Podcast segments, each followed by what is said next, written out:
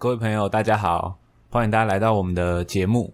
那在接下来这几周的时间呢，我们呃会做一个新的尝试。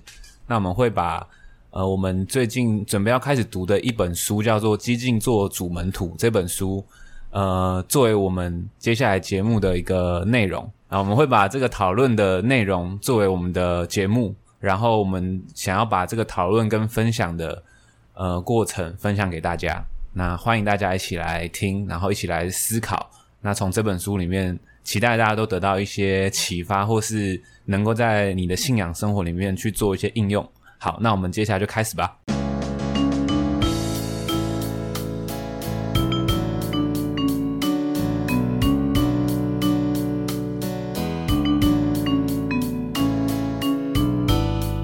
各位听众，你们好，我是 David 哥。今天我们要来开始我们小组呃这一季的读书会啊，我们会陆陆续续会有一些呃读书的活动。那上一次我们看完了一本叫《破碎的神》，那这一次呃伙伴们挑了一本书叫《激进做主门徒》，它是由一位作者叫 David Platt 写的。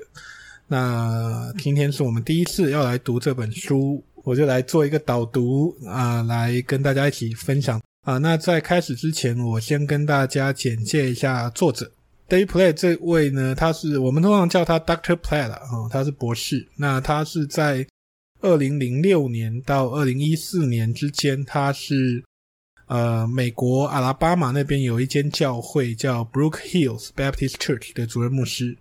那他是那个时候其实是美国最年轻的 Mega Church 大型教会的主任牧师，他当时上任的时候才二十七岁，就在带领一个上千人的教会。然后后来呢，他被呃在二零一四年，他被选作是我们美南浸信会呃 International Mission Board，我们叫国际宣道部的主席，也是我们历史以来最年轻的主席。然后负责我们美南浸信会在全球的宣教工作。也因此，他现在常常被很多的宣教大会啊邀去做讲员，甚至我们华人的呃两几年前在美国举办的全球华人福音大会，他也是其中一个讲员。他虽然在呃全球宣教工作有很多的参与，但他其实也很热爱教导哈。就算是在他当主席的期间，他也是呃有一间叫做 McLean Bible Church 的教导牧师啊。然后在那个过程当中，他成立了他的个人事工啊，叫 Radical，就是我们今天翻作“激进”的这个这个词。他非常的努力在他的位置上，那他现在已经退下来了，呃，常常在全世界各地去宣讲啊神的话语，也在谈这个所谓宣教的一些新的概念。那今天我们就要来读这本书，他写的《激进做主门徒》。好，那我们现在要来看他的第一章，他的第一章的翻译叫做。值得舍弃一切跟随的那一位。那他的英文的原本的章节名称是 Someone worth losing everything for。呃，当时他在他写这本书的那个当下，哈，其实美国呃一直都有那种教会增长主义的影响，哈。我不知道今天在座各位伙伴，哈，教会增长是不是你们这几年常常听到的一个一个一个词，哈？就教会不断的要追求人数的成长啊，你们教会有被这个影响吗？会拿这个当做是一些期期许啦，啊，呃，当然教会要活下去，一定会需要一些人数的支撑，对啊，但是呃，美国觉得每个教会形态不同，所以他就是能做到的有有的人有限。是那一段时间，其实全世界都被影响，就是很多教会在追求增长啊。那那时候有一本书，我不知道你们教会有没有读过哈，就是呃，直奔标杆。啊，然后个人一点叫标杆人生有两本啊，一个是直奔标杆，一个叫标杆人生。那那个是美国马鞍峰教会哦，那那时候也是为了教会增长，然后就大家都很羡慕他们的增长，然后就很多人去读他的书。那刚刚我讲 David Platt 在接任他的教会的时候，他才二十七岁。如果是你啦，你们觉得哈？如果在那个年纪，你突然接了一间一间公司，然后人数很多，可能状况很好。或者你去接的，就像他的状态，也接了一间上千人的教会，别人会怎么看你？就基本上就是感觉你是一个轻年轻有为，啊，年轻有为，有影响力，有影响力，然后在宣教工作上就是很表现的很卓越啊，就是各方面就是就说资源的调配啊，然后自己的条件各方面都很符合，就是这个教会的需要。嗯，他他他是被选上，还是他自愿做这个，还是这这他是怎么样的条件下成为这个教会？呃，我不知道，但是如果是浸信会的话，应该就是有人呃把他的名字放到堂议会上面去表决，然后接受他成为教会的牧师，这样大家公认觉得他有能力，然后可以到这个位置上来。呀，有可能呀，我不知道当时的状况是什么，但是浸信会的制度是这样。但是，一方面应该也会有人觉得他太年轻吧？啊，你你感觉从年龄来质疑他的能力，对，也有可能啊，或者是就是你年纪小，还没经历过社会历练，各种理由都可以吧？是，尤其千人教会肯定声音更多，对，声音更多，乱七八糟的，有好有坏，会有各种标签贴上去嘛？所以其实这也是 David Platt 在他这本第一章里面一开始就提到的，就是他先。讲了一个他那个时候身上贴被贴的最多的标签，就是历史上最年轻的大型教会牧师。然后他接任以后，很快的他就说他的名字就变成美国成长最快之教会牧师名单的榜首，就变成这些都是标签嘛，哇！他然后他就说这是成功神话的开始，但是对他来说，这个标签反而让他感到不安。你知道他不安的原因是什么吗？我们看一下。第十四页这里好了哈，就是中文版的第十四页这里，你们看一下，他说他觉得他不安的原因是什么？嗯，有一点看不懂。他是说他牧养数千人，但是耶稣却抛下数千人，然后离开这个世界，所以他也要抛下这些人，是这个意思吗？我我又不太确定，因为 OK 快第一次读嘛，快速看过。他的不安其实是来自于他的榜样主耶稣嘛，哈，他其实只投入在十二个人身上，然后就算是他离开世界的时候，就升天的时候，然后实际上大概也只有一百多个人，就是在他死亡然后复活的那段时间继续一直跟随。那其实教会就不大，一百二十个人。的小型教会嘛，甚至那时候还不被就称作是一个教会嘛，就一群跟随主耶稣的人。可是呃，David Platt 他在那个时候，他牧养的是数千人的教会，可他的榜样只牧了十二个人，就是这两条路是完全一左一右的啊，背道而驰的，所以他就会有不安，这是他的不安。如果今天是你，你会因为主耶稣只牧了十二个，那你再牧上千个，甚至好几千个，你会为这个东西不安吗？我觉得这只是其中一个原因啊、嗯。那你觉得还有什么其他的原因？应该是说，我没有经历过这样子面对千人啦。但是他所谓在这里的不安是说，他选了一条跟耶稣不同的道路，是这样啊啊啊！然后他会不知道该怎么样把这个责任扛下来。但是，但是教初代教会不也是，就是没有耶稣也是这样子走下去。应该，应该说耶稣的肉体升天了啦。对，但是耶稣的肉体不同在。对对对。可是，好，当在当时来说，也没有所谓一定要怎么样的榜样，因为他们就是第一批人嘛。嗯。所以，如果照他这样讲，他的不安也可以说是一种面对全新挑战的未知。可以这么说吗？可以啊，可以啊，可以是一种说法。我们反正就是大家各抒己见嘛，没有我们没有什么标准答案，一定要是那样哈。答案也是大家一起讨论的。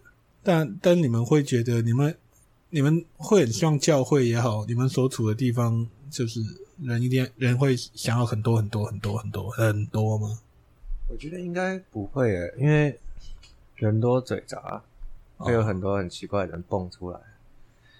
OK，一个说不会，我是本来就没有经历过大教会，哦，对，你都是在小教会，小教会有小教会的问题，但是我觉得人少的时候，大家比较凝聚，而且大家比较认识彼此，不会说谁来了，然后下一次又变新朋友。对，我觉得会有一种，就永远有认识不完的新朋友。对，我觉得那好像是不同的文化，是跟习惯吧。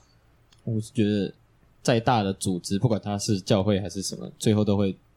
无形的分裂啊，就是会 小团体，合久必分，分久必合。对对对，他会就是，比如说你就算是一百二十个人的小教会，他也是会有，就是呃某某三十个人、某二十个人是比较要好，另外三十个人跟另外是比较好，这样，所以组织当管理是最难的啦。啊、哦，你怎么去把这一些人都迈向同一个目标前进？感觉是困难的部分。所以我的话，我可能不会想要人太多。是。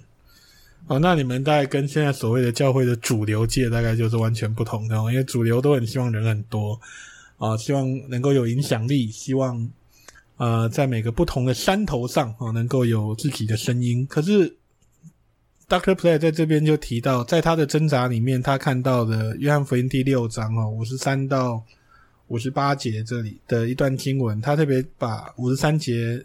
摘出来，他说：“你们若不吃人子的肉，喝不喝人子的血，就没有生命在你们里面。”他说：“这是主耶稣每当群众变得庞大的时候会说的话。那这个时候就有可能听到听完这篇道之后的那些人就离开了哈。那从约翰福音第六章六十六到六十七节就说，当主耶稣讲完这篇道以后哈，很多人都离开，只剩下十二个人。所以这绝对不会是一个。”所谓的聪明的教会成长策略哦，呃，他邀请人去跟随他，可是也摆明了就是把代价讲得很清楚。那这个代价偏偏比大部分的人愿意付出的代价还要高。诶，这也是 Doctor Play 的一个挣扎，就是他知道他自己走在一个跟整个主流的教会文化那种追求增长啊、追求人数啊、追求更庞大的预算啊、追求更美的会堂啊这种主流的文化是。呃，有所冲突的道路，所以他就提出一个呃思考的方向，然后他就又又衍生两个问题。我想我们等一下马上就要来针对这两个问题来分享我们我们自己的感受哈。他发现他发现的那个方向是，我的教会文化认为最重要的事物，在主耶稣看来不过是泡沫，那么我应该怎么办？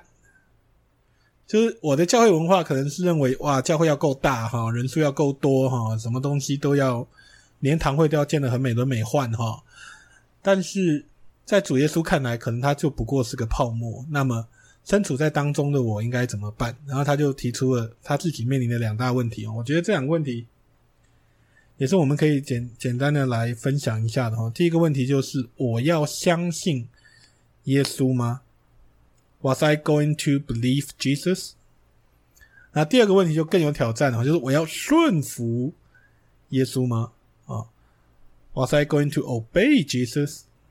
啊，他说第一个问题就是，即便耶稣说了使会友全都离开的很 radical、很激进的话语，啊，我是否作为他的跟随者，作为他的信徒，我是否二话不说可以立刻接受而且相信？然后第二个问题，所谓的我要顺服耶稣呢？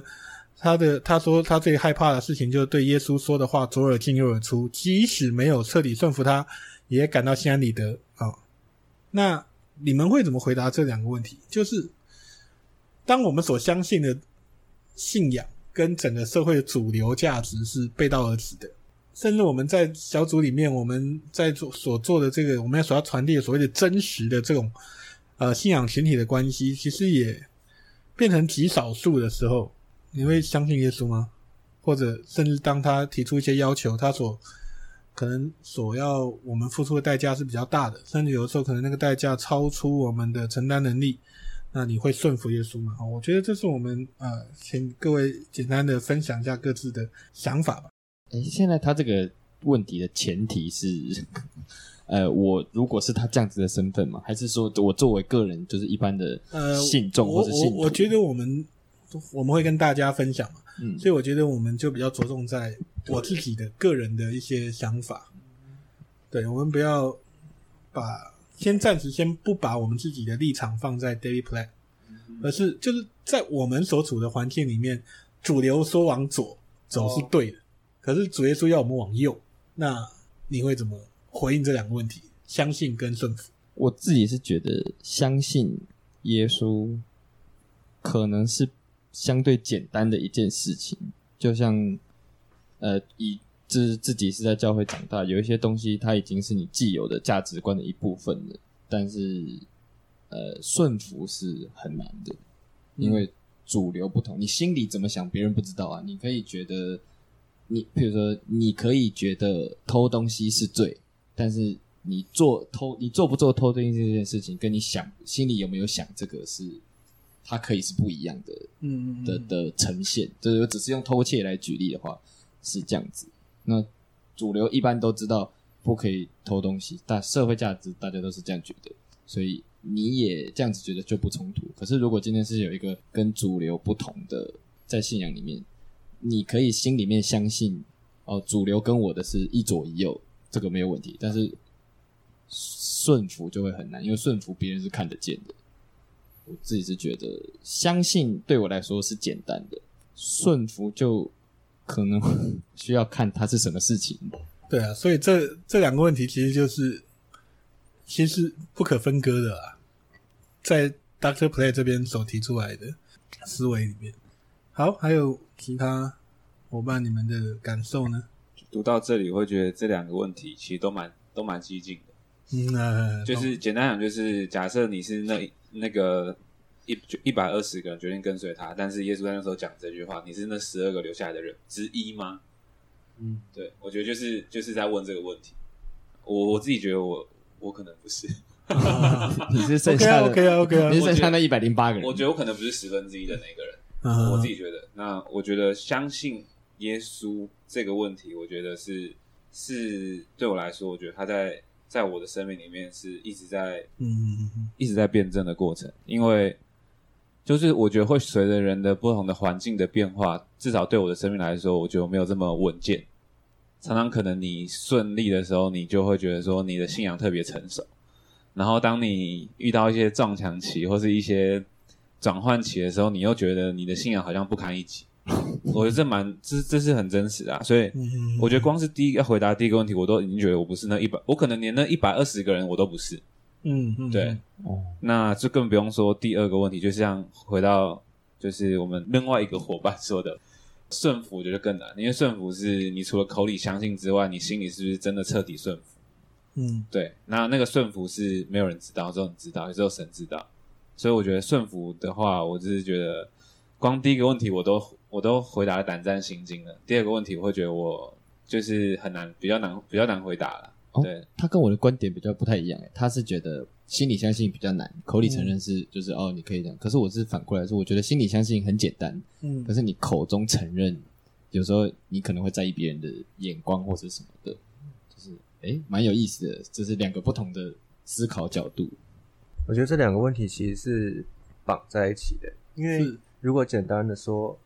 如果你相信耶稣，譬如说像呃耶稣叫你做这件事情，那你真的相信，你应该就自然而然会去做，顺服他要你做的事情。但是很多时候就有点像是一个标准答案吧，别人看到你是基督徒，或者是有人问你信不信耶稣，你一定会好好相信耶稣啊。可是我们平常很多时候表现出来的行为，或者我们做的抉择，都并不是在顺服耶稣。所以到底怎么样回答我相信耶稣或不相信耶稣，可以讲得很好听，但是。实际做出来的，我觉得不一定能符合我们自己对这件事情的期待。嗯哼，嗯哼，嗯哼，对啊，这个到底活出来什么样子，其实是世界都在看的啦。好，我谢谢大家分享。我觉得这个就是这个挣扎是很实在的啦。那在这本书里面，Dr. Platt 也讲，这是他写这本书的原因。那他也。特别强调，就是现在很多基督徒所接受的属世的价值观和思想，其实是不符合圣经的，也与我们今天所要传讲的那些福音的内容是完全相反的。那我们可以选择在基督徒生活和教会中继续一如往常的追求世界所定义的成功，而且在当中享受这一切。我们也可以诚实的看待圣经里的耶稣，勇敢的问自己：如果我们真的相信他，真的顺服他。可能会有什么结果啊？这是他在第一章里面提出来的一个前提，然后他就引用了他去亚洲某个国家宣教的呃一个经历。他说：“你去想象一个很昏暗的房间，然后窗帘都遮得很严密啊，然后那个地区不同教会来自不同的教会，然后不同从不同的地方来到。”呃，他们那个聚会的地方的二十位领袖打开圣经，然后在地板上坐一圈，有些人可能是用走路来的，走了好几公里；有些人是从呃村子里面一大早骑脚踏车一慢慢来，然后全身都是灰尘，然后是秘密的聚集哈，因为怕别人察觉到这样子聚集哦。啊，其实他讲他形容到这里，我想不管是听众也好，还是你们也好，应该都可以想象这是在哪里了哈。然后他们还刻意分散在早上不同的时间点抵达聚会的地方，因为在那个地方这样子聚会是违法的。哦，可能会被逮捕啊，可能会被，可能会失去工作，可能会呃失去生命啊。他就坐在当中，听所有人在讲神在他们的教会当中所呃做的一些事情，所行的一些神迹。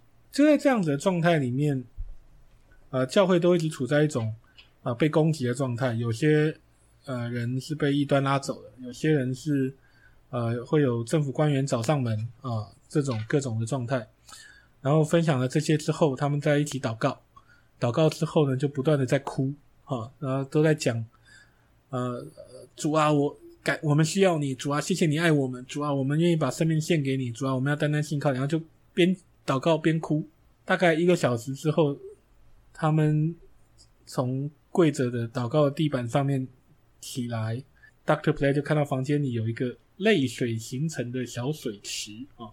中文翻译做泪池啊，puddles of tears 啊，他就很受感动。那他神也开了他的一些机会，在亚洲，在创启地区，跟这些所谓的呃地下教会的基督徒一起聚会，然后他就经历了很多人呃真的是付代价在相信跟在跟随的这样子的故事哦。那我不知道各位你们有没有经历过这种状态哈？因为我个人哈，这个个人是是经历过的，就是到创启地区去服侍啊，每一个人都是来自不同的地区啊，甚至有的是坐飞机，有的是坐呃坐火车，坐硬卧啊，呃，从各个地方赶到我们上课的地方、培训的地方，连出去哈，我们出去吃饭或干嘛都要分批出去，然后分不同的时间点回来，就是都很小心在服侍。可是他们都很愿意，这是我亲身见见证过的。我不知道各位有没有类似的经历，可以简单跟大家分享。没有，你是没有没有经历过。我是一个很幸福的小孩，呃的比较单纯的信仰背景。OK，嗯，我也是，我我也是经验上完全没有可以想象，但没经验过，然后有听过类似的故事处境，然后需要去做这样聚集的人，他们自己的亲身说法。对，嗯哼，但这些这些实实实实际的情况没有经历过。嗯，那如果假设想这一次，我们就假设一下，我们是他好了，我们去看到这样的状况，你会有什么样的感受？就是你是去可能去教导那一个，你是去服侍他们的那一个，然后你发现所有人都非常的认真，然后都从各地呃很愿意付代价跑过来，就为了。你来给他们上这个课，然后你在当下你看到的这一切，你会有什么感受？好沉重哦！我觉得会重新问自己，我可以教他们什么？啊，OK，呀，嗯，也也也不要说沉重啦，这就是一个很现实的状态嘛。因为说实话，我们现在在录制的这个当下，甚至这一个录制我们真的上线了之后，大家在听的那个当下，很可能在某个地方有一群人正在经历这样子的事情。所以它就是一个事实嘛，啊，尤其最近这几这段时间又，呃，那边又逼得特别紧的状态啊，所以就想象一下，如果是你的话，你看到会有什么样的感受？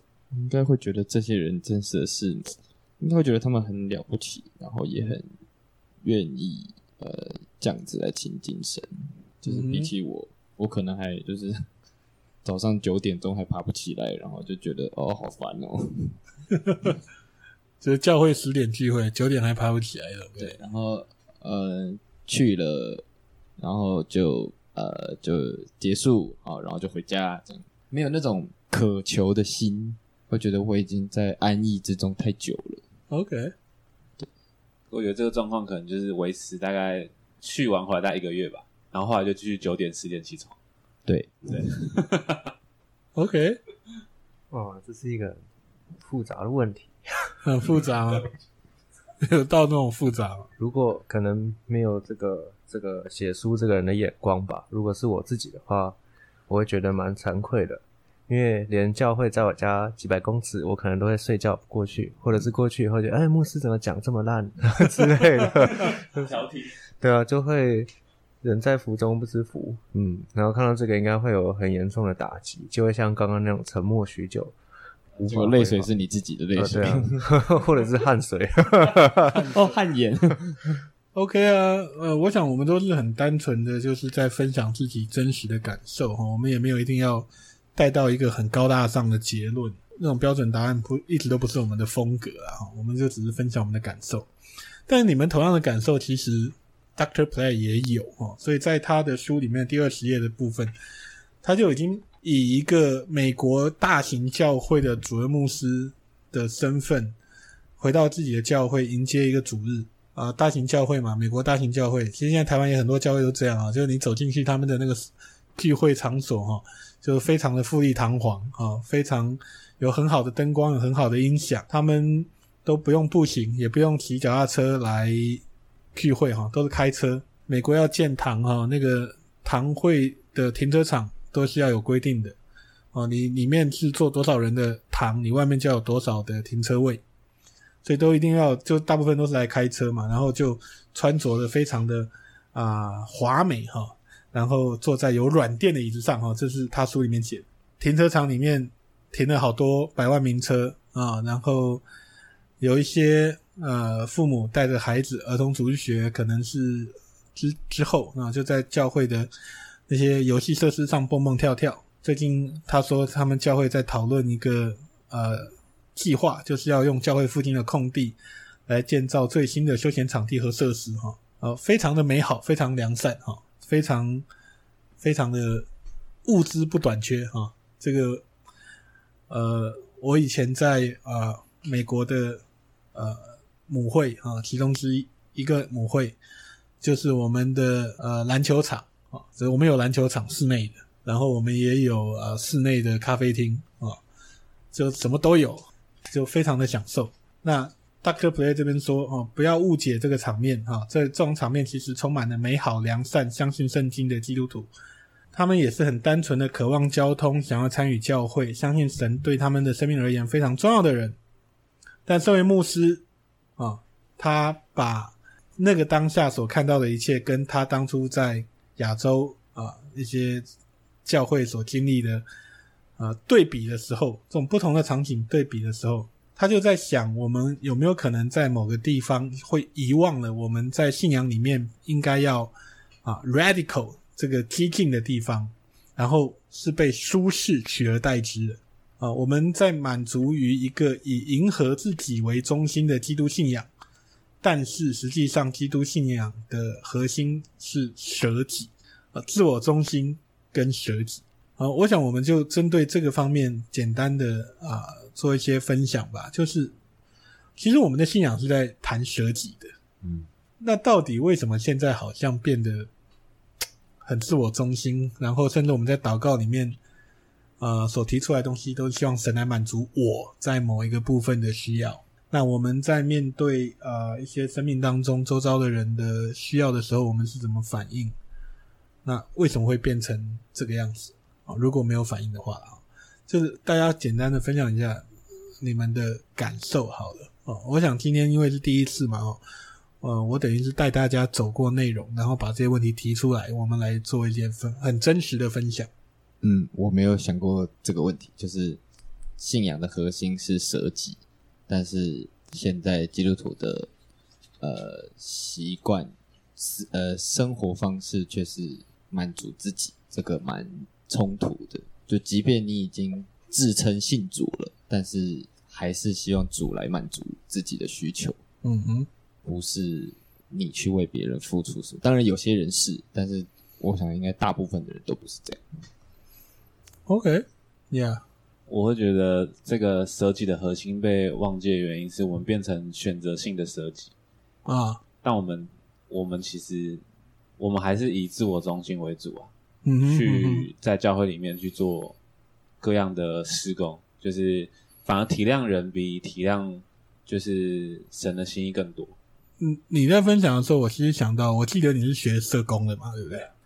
那社工其实是在服务他人，对啊，某种程度上不断的在各种成本的付出，然后在服务他人，可能服务的是弱势，可能服务的是有需要的人。呃，那如果你用社工的眼光回头来看我们这个问题的话，会有什么不一样的分享吗？因为社工的分也是在舍己嘛。说老实话，那工作其实是在舍己，尤其在我们台湾的环境里面，他们所受到的待遇真的是在舍己。他已经舍到没有自己，真的是舍到没有自己哈。那个 拿的很很不合理的、很比较低的呃报酬。在做一个，然后不断的在付出，那可是这个是专业工作的部分，他我们现在的环境就是这个样子。可是，诶，我们又提到我们的信仰应该是要舍己的，其实反而应该是要跟社工是类似的。可是又，你刚刚分享，其实我们又是很自我中心。那我们今天可以从信仰，也可以从你专业的角度的话，你会有什么其他的反思吗？可以跟大家分享一下。我觉得在社工文化里面，就是到现在，呃，二零二一年还是很强调，就是社工要牺牲自己的时间、自己的呃各方面的的成本，然后去陪伴个案。我觉得这个是就是整个大，特特别是应该台湾就是这样这样的一个的社工生态。但我觉得社工在舍己这件这件事情上面，我觉得我觉得它中间还是有很多可以谈的啊，譬如说。一般人在讲到舍己的时候啊，通常都是普遍大众对于社工要有舍己精神的一个一个说法。但是这个舍己在社工圈内部会觉得那，那那反而是一种工作上的剥削。就就是就是你你要舍己，代表是说你要付出更多，比你原先预计花的时间更多的时间付出在这些个案身上。可是回到另外一个层面是社工。的发展在台湾本来就还不够完整跟成熟，所以那个舍己舍到后来就没有自己，是社工圈里面很多人就是自己可能投入太多时间，就他自己连自己都照顾不好，所以那个那个我所以我觉得那个舍己跟这边讲到舍己还是有一个落差，而且社工里面讲到的舍己，他还是根植在他的工作内容跟机构文化当中，他跟信仰我觉得还是有一个落差，不太一样。刚刚的是说就是。这个舍己的价值跟我们就是我们的信仰是舍己，我们的信仰的核心信信息是舍己，施比受更为有福嘛，要在乎他人的需要嘛，要在要与哀哭的人同哀哭，要与哀哭的人同哀哭嘛，要坐在最小的弟兄身上嘛。可是就如同我们刚刚分享，现在好像又变得很，我们的信仰其实就是很自我中心，我们希望神能够回应我们的所有的需要啊，然后满足呃我们想要达到的目标。啊，甚至希望教会的增长，其实是真的为了福音的国度，还是只是希望教会有一些拿得出手的东西啊？你会怎么看这件事情？舍己，其实你刚刚讲舍己的时候，我才突然想到，信仰的核心是舍己。顿悟哦，哇塞！哦，原来是你在教会快十年了，你竟然 感觉，就算知道信仰的核心是舍己，我们日常。譬如说，所想要的东西，或者是我们在做的事情，会把它合理化吧。我们可能觉得，哎、我们做这些就够了，好像有做到舍己。可是更多时候并不是这样，就变得好像是在创造一个自己最理想的信仰状态。可是这个信仰状态不一定是符合刚刚讲到的真实信仰它应该要有的样子。哦，有点像，就是他刚刚说的选择性的舍己。嗯哼，就是你自己选择你想要牺牲的部分，而不是全然的。嗯、然后我们就会觉得，哎、欸，我舍己啦，我每天都在舍己。我去教会又花了一个小时，是这样算吗？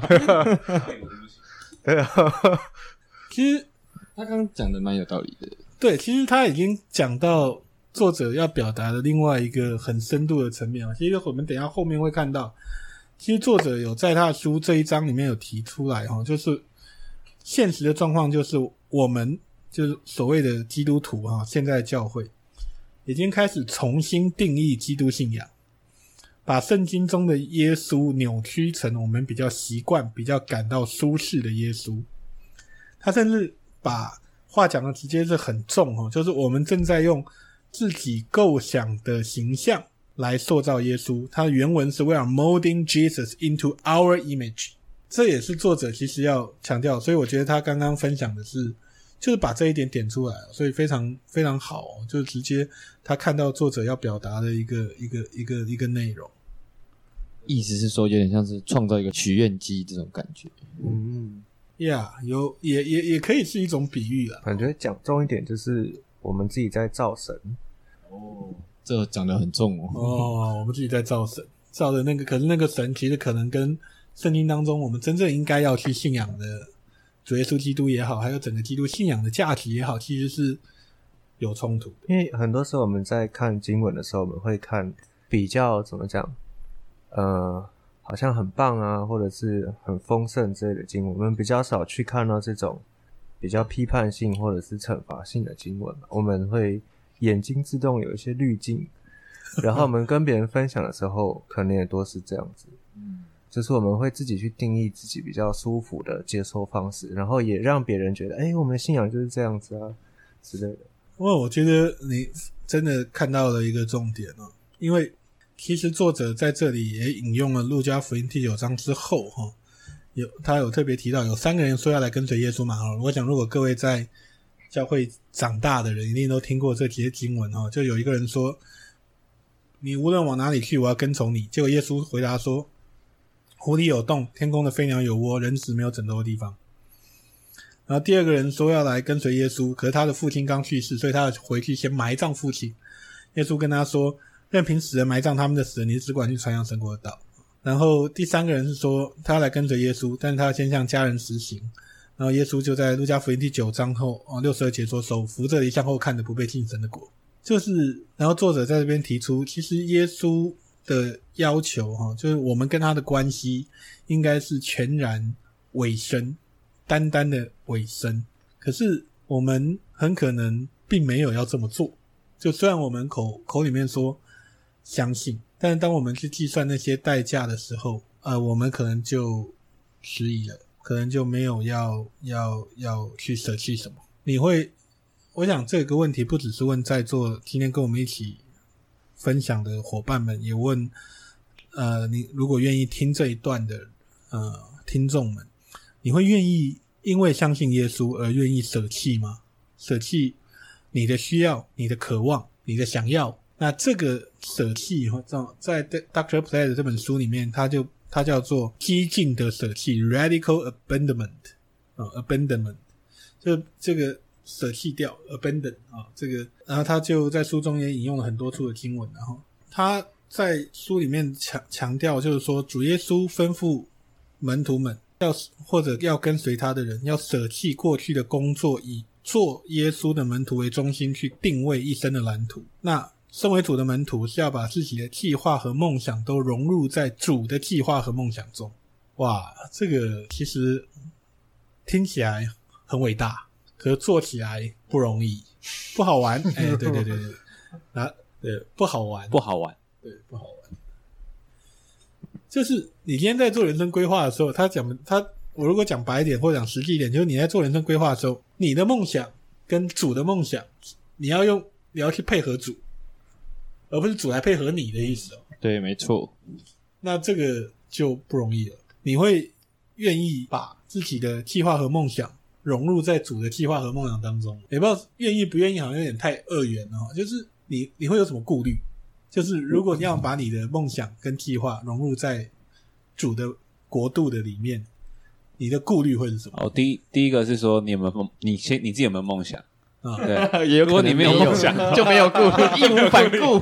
对对对对，但是如果你有梦想的话，你会想，你当然会折中啊，然后很多很多自己的盘算啊，觉得说，那你之后自己的人生规划啊，然后你你你可以进展到什么样的地步，然后你你你最糟的情况下，你什么时候会会舍弃上天梦想，回到自己的梦想里面？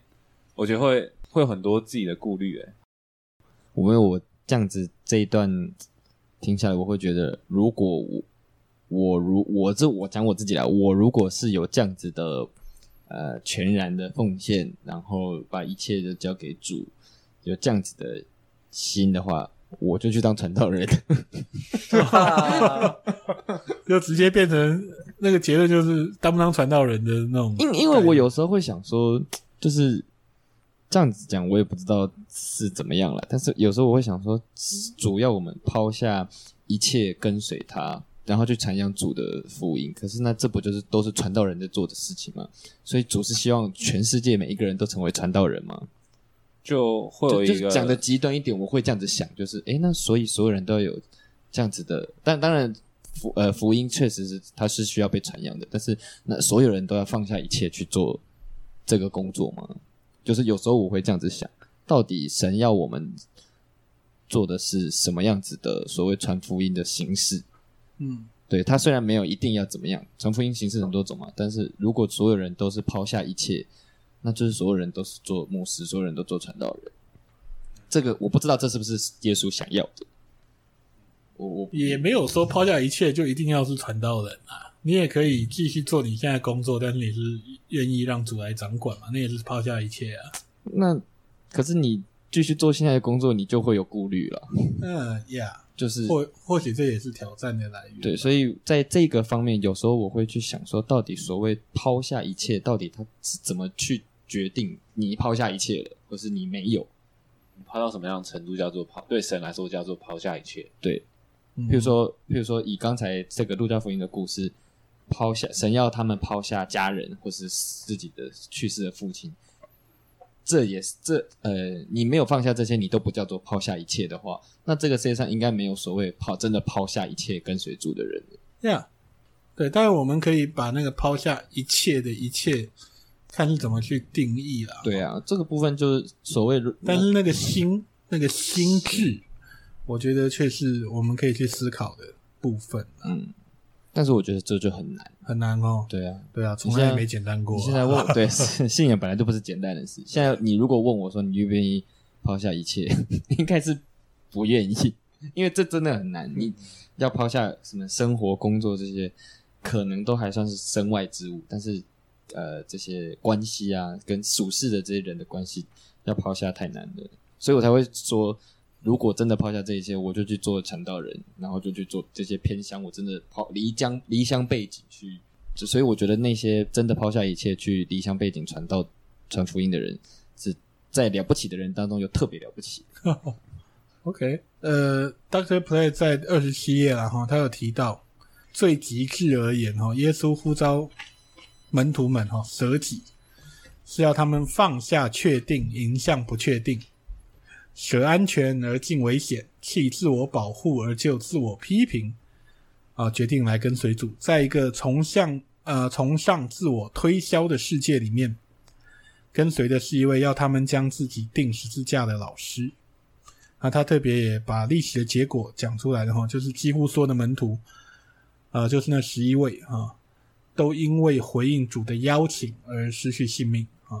除了老约翰在被放逐在拔摩海岛上活得比较久啊，其他大部分的呃使徒后来都殉道了啊。那历史也证实了这件事情：放下确定，迎向不确定；舍安全而进危险，弃自我保护而就自我批评。我觉得我们就拿这三个对比，简单的来分享一下好了。我，呃，可以从信仰的角度分享，或就从你光看到这三点，你的直觉的反应，你会怎么啊？愿意跟大家来分享分享。我再讲一次哈，放下确定，迎向不确定；舍安全而进危险，弃自我保护而就自我批评。那个。要出国的要不要先讲？你说会有什么样的反应吗？就光听到这种，我觉得听到这个直直觉就好。第一个正常的直觉就是赶快跑吧，赶快跑去哪？不是啊，赶快跑离这个信仰啊！听起来好可怕，很不安定的感觉。啊。然后不知道哎、欸，我想这个问题可能大家要一点时间去想哦。不过呃，我也邀请呃正在听的伙伴呃听众们。啊，你们也可以去想一下，呃，因为确实是这样啊，呃，其实不管你相信主耶稣也好，不相信主耶稣也好，呃，你你一定有一个你相信的价值，而你会不会愿意为那个价值去选择不确定，选择可能会有改变，选择会有代价的这种状态？我我讲一个好了，就是，呃，我们在之前的在讲崇主日崇拜的那个那那次讨论里面，我们有提到，就是现在的崇拜我们都过得太舒适了。要求呃音乐要舒适，要求崇拜的流程要舒适，要哎，好像我今天是带着一个呃过着一个很舒适的崇拜来的目的来到教会当中，然后嗯我舒服完了，然后就回家。这次就是呃上一次是有提到说，我们应该可以有更多的不同的形式，更多的呃走向不舒适。那这样子就是放下去，我觉得它就是一种放下确定，迎向不确定，然后舍安全进危险。就是，呃，如果你一直总是照着一种模式在进行，你只有一个方式的话，它就会让你慢慢觉得，就是哦，这个是很安全的，就是我在这个里面，我就可以得到，呃，这个舒服的感觉。可是神应该不会要我们一直都原地踏步，信仰应该是要一直前进，一直精进，变得越来越好，越来越亲近神。是对。但是如果你没有呃放下这些你觉得舒服的，就像刚刚呃他这个书里面前面也提到说，哦，会堂很大，然后哦你穿的漂漂亮亮的去参加会堂，它都是舒服的事情。那呃如果你没有抛下这些，你就没有办法呃更让你的信仰。精进，我觉得他是可以这样子有一个解释吧。OK，其实很有意思的是，呃，Dr. Platt 在谈到追随基督的代价的时候，他引用的是德国神学家潘霍华的故事，然后他他特别提到了他出了一本书叫《跟随基督》啊，《The Cost of Discipleship》啊，《The Cost of Discipleship》的这本书。那潘霍华是德国一个神学家，他为了他所相信的，他所坚持的，到最后，呃，死在德国纳粹的绞刑的刑罚之下，哈、哦，就失去了他的生命。那他特别也强调，哈、哦，就是在这里，他强调了我们刚刚前面提到的，就是说，呃，我们开始把圣经中的耶稣扭曲成我们比较习惯、比较感到舒适的耶稣。那。我觉得 Doctor Play 在书里面有特别强调一句话，是我个人非常非常感动的哦。这是他在第三十页这边有提到：若基督徒回避舍己的信仰，过着安逸于自我为中心的信仰时，世上那些不认识耶稣基督的人就要承担极大的损失。当基督徒选择将生命花费于满足属世的欲望，而不是献上生命来宣扬神国时，几十亿的人口就无法听闻福音，并停留在黑暗里面。嗯、我觉得，尤其前半句哈，如果基督徒回避舍己的信仰，过着安逸于自我为中心的信仰的时候，世界上那些不认识耶稣基督的人就要承担其他损失，因为他们很可能就没有办法听到福音了，那他们就可能啊、呃，他们的生命就没有。机会啊，得到这份救赎的恩典啊。然后他后面呃三十一页的时候呃又提到一件很有趣的事情哦。我们我觉得这个这个事情我们可以简单的分享一下啊。你如果是你，你看到这个状态的时候，你的反应哦，就是他在二零零四年他去苏丹，那时候苏丹还在战乱里面，然后他去苏丹服侍，那因为一直在打仗。那报纸的头条常常就是登载啊，今天可能哪里出了一场战乱，然后多少人死去这样。然后在他出发前前往苏丹的前几个月，他收到一个，他他应该还在美国啦哈，收到一个基督教的报纸啊。那在那个报纸的封面，同时列了两个大标题，啊，那两个标题非常有意思哦，就一边的标题是啊某个地方的一间教会。欢庆造价两千三百万美元的新堂落成，然后在那篇报道里面就是用了文章去盛赞，呃，该教会的这个新会堂里面怎么样的美丽，有什么样的大理石，有什么样精致的设计，还有美丽的花玻璃这样啊。然后另外一边是一个篇幅比较短的文章，标题是呃教会的联会援助苏丹的难民，因为他马上要去苏丹的嘛，所以他就看到了这篇文章，他去读。那文章里面描述了西苏丹有三十五万名的难民因为营养不良而呃可能要面临死亡，可能活不过年底。然后简单的在报道里面说出了他们的苦难和痛苦。然后最后写着说，联会拨了一笔经费，要协助苏丹人民度过苦难。呃，在这一点，在这个时刻，他其实是很兴奋的。结果他看到金额是五千美元，所以他在看，他看到一份报纸，那份报纸头的头条同时列着两个标题，一边是某一间教会花了两千三百万美元所盖的新堂落成，然后花比较长的文章的内容在谈那个教会盖的多漂亮。那另外一边右边的标一个小标题，一个小小的短文提到说。他们募集了五千块美元，要去援助西苏丹的难民。两千三百万元花建造的一个美轮美奂的新教堂，跟一整个宗派用募集了五千块美元去援助海外一个经历战乱的国家的难民。当如果你看到这份报纸，你会有什么感受？我我觉得我们就分享这个做就好了。就是我觉得会让。先，我觉得会先让有这个信仰的人先很很错愕吧，但是会让没有这个信仰人看到这个标题，会会对于基督教的价值观有一种错乱感。对，就是我愿意花这样的钱去盖一个就是美丽的建筑，但是我不愿意花我我不愿意募得更多的钱，或是甚至用盖就是在这种很紧急的情况下可以募得的这样的钱去针对难民去做援助。就至少在媒体上，第一个感觉会是对于基督教的价值观跟做事方式会会打一个问号，应该就是蛮扯的吧？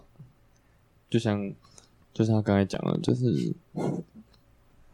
啊，你们基督教不是要站跟弱势的人站在一起吗？结果你们自己盖一个房子，花那么多钱，要帮真的要帮助弱势的时候，你们却很吝啬，就会觉得。就像刚刚说的，这个信仰的是不是 是到底是怎样？嗯，是不是真的可以赚到那么多钱呢、啊？我觉得很屌，因为这个小编写完的稿，为什么没有人审稿？就这样把它写出。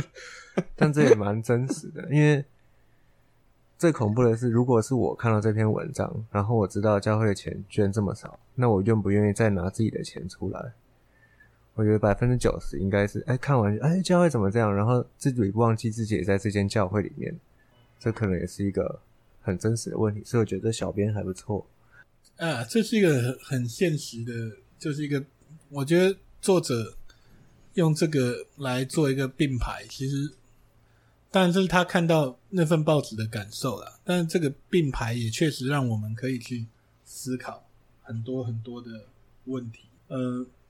作者在书中有提到哈，因为这这这一章的标题也是呃，他值不值得主耶稣值不值得我们舍弃一切来跟随？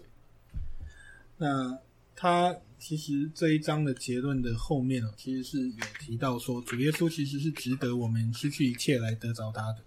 但是如果我们远离福音书告诉我们的耶稣哈，其实我们也在远离那个永恒的富足，真正的富足。